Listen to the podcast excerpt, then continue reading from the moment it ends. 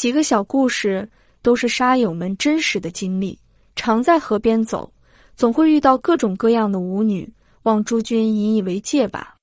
一，二零一五年五月二十九日，那夜在蓝星舞厅，我遇到了他，从此开启了我长达两年的悲剧人生。也不知道是不是前世欠他的，今生第一眼就沦陷了。从开始的跳舞到包场，到送礼物。只因为他说不喜欢舞厅的气味，我就出包场的钱请他到公园里散步喝茶。从此和他一直纠缠不休到二零一七年六月，整整两年，花了四五万块钱也没有得偿所愿，还包括给他买了一套兰蔻化妆品和不计其数的进口高档食品，给他父亲买的人参鹿茸等等。曾经在二零一五年底，我包了场之后拒绝给钱。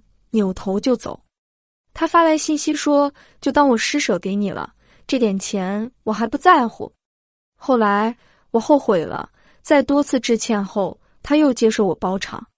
当时的西郊舞厅，好些人知道我和他再处朋友谈了感情。感情是什么？我至今不懂，也不承认。和他的两年，几乎没有太多肉体的接触。因为我有次痛骂了他，从此他就不让我摸他。他说他和别的舞女不一样，他不出外场，卖艺不卖身。见我如此痴迷，他说：“你如果能等到二零一七年十二月三十一日，我就和你出去开房。”终于到了约定的那天，当天我忐忑期盼，他发来信息说取消约定了，年底不会同我出去。他前夫回来了。知道了我俩的事，说要复婚，还说让我给他拿四万块，就从此不再打扰他。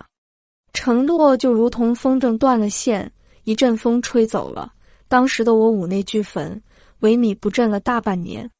和他彻底断绝往来之后，我曾经去北大第六医院检查过，那是中国最权威的精神病检查中心。我怀疑自己有精神病，明知他不爱我。为啥还要纠缠这么久？医院的检查是，我有中度抑郁症，常有消极、执拗、孤独情绪。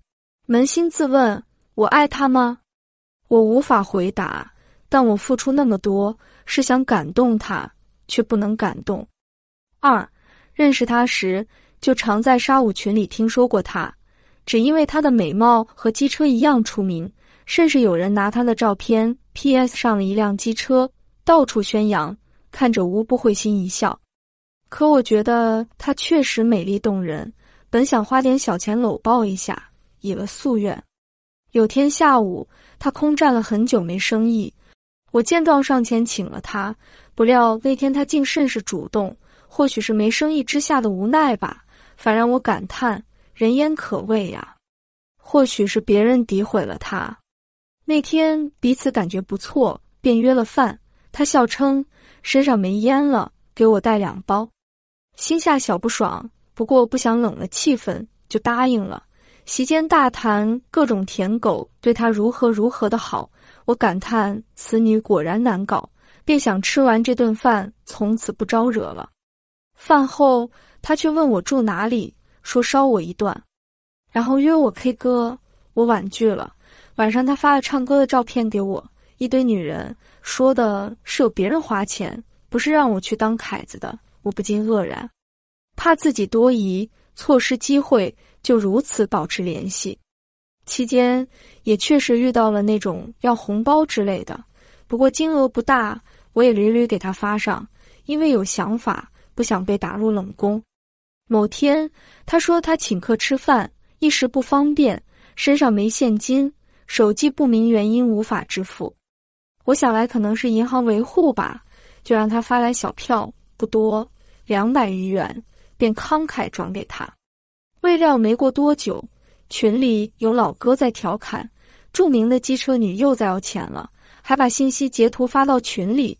我一看内容与发给我的一致，但发送时间却是我给他转钱后的十多分钟，不由心下好气又好笑。岂能如此被套路？便想速战速决，不能长期被人耍，最好能恶心他一下。便发信息给他：“你不是看中了某款风衣吗？因为他跟我提过那款风衣是价四 K 加。”见我如此说，大喜着问我：“你打算给我买吗？”我说：“可以，不过明天我们去开房。”他应允。次日一阵激情之后，我转了爱情数字给他五百二十，然后穿衣走人。他忙忙拉我，不说给我买风衣的吗？我冷笑一声，把前日的群聊记录给他看。在他脸色尴尬期间，我愤然走人，从此不联系。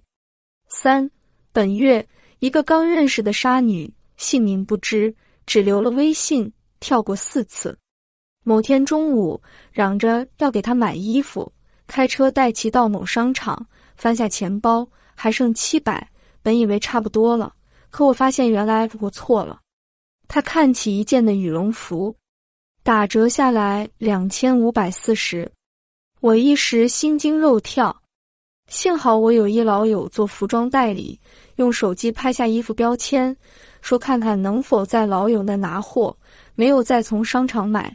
他却不同意，非得要我当场给他掏钱填单，说要是真心买给他，就不会在乎这钱。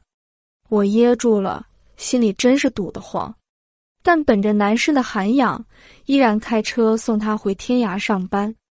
他一路上骂我小气，说某某男给其另一杀女朋友买 OP 手机五 K 多，本人就是做手机的，OP 手机最贵最好的也就四 K 吧。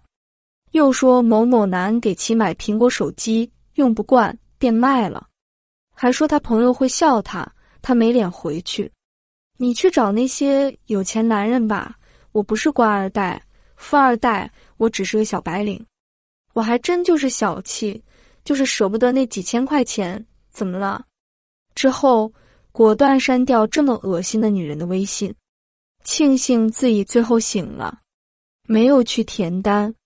老友打电话过来，说有货八百搞掂，我说不要了，八块我都不会给他买。四四月份在舞厅跳舞，认识了一个女孩子，她是三月底被朋友带到舞厅去上班的，说是今年六月份大学毕业，看起来特别清纯、斯文内敛，没有舞女常见的老套。一开始我也怀疑，后来跳舞聊天接触中。果然是学生式的单纯，言谈间一点社会经验都没有，我不由见猎欣喜。加之跳舞中他尺度也算比较放得开，就包了场，当天加了微信，第二天就把他约出来唱歌开房了。后面几次我就不再约舞了，直接约他在外面耍。刚开始几次都守规矩，行价手手亲，不禁感觉很是良好。我其实并不常在舞厅的，在另外一个相邻的城市，就因为有他，我隔三差五的跑去找他，因为觉得他刚毕业的学生，或许确实家中急需用钱，误入风尘可以体谅的。不过后来感觉慢慢变味了，对我开始爱答不理起来，而且每次我发完信息给他，他总是要等很久，甚至几个小时才回复一下，寥寥几个字就不再言语了。我让他过来陪我玩，每次都是说看情况，偶尔答应了我过来，却总是最后变卦。其实我能感觉到他在外面陪其他客人。那天我直接给他一个大红包，说让他过来陪我一星期，金额是平时每次的十倍吧。他果然来了，我接到他安排酒店住下，心下喜悦无限，各种盛宴款待。结果第二天趁我白天上班就偷偷跑了。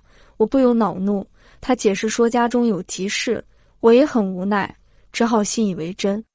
不过第三天我又去了他常在的舞厅，发现他果然在那里陪客，心下甚是恼怒。我真不明白，短短两个月，为何一个刚毕业的清纯姑娘变得如此势利和品格低下呢？难道这就是舞厅的魔力？对他失望透顶了，从此删了他。